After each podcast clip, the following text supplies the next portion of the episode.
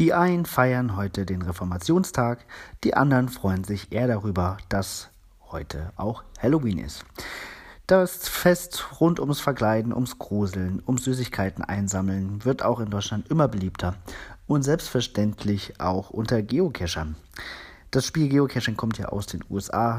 Das Fest Halloween wird dort auch sehr, sehr groß geschrieben. Deswegen ist die Welle an Geocaching-Halloween-Kombinationen nicht aufzuhalten. Äh, auch hier in Hannover gibt es das ein oder andere Halloween-Event und garantiert auch in eurer Gegend.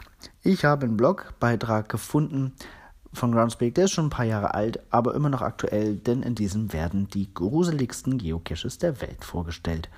Auf Platz 1 in dieser List oder Auflistung ist ein sehr bekannter Geocache hier aus Deutschland, der Geist des Hagen.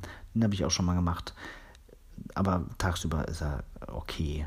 Ist nicht ganz so. Also man kann das überleben.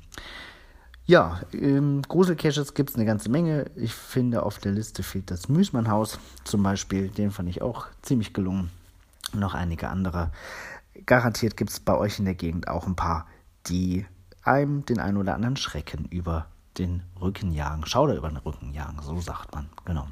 Ich verlinke den Blogbeitrag selbstverständlich hier. Freue mich auch über Nennung von weiteren gruseligen Geocaches. Die machen ja nicht nur einen Halloween Spaß. Habt viel Spaß, lasst euch nicht erschrecken. Bis bald im Wald.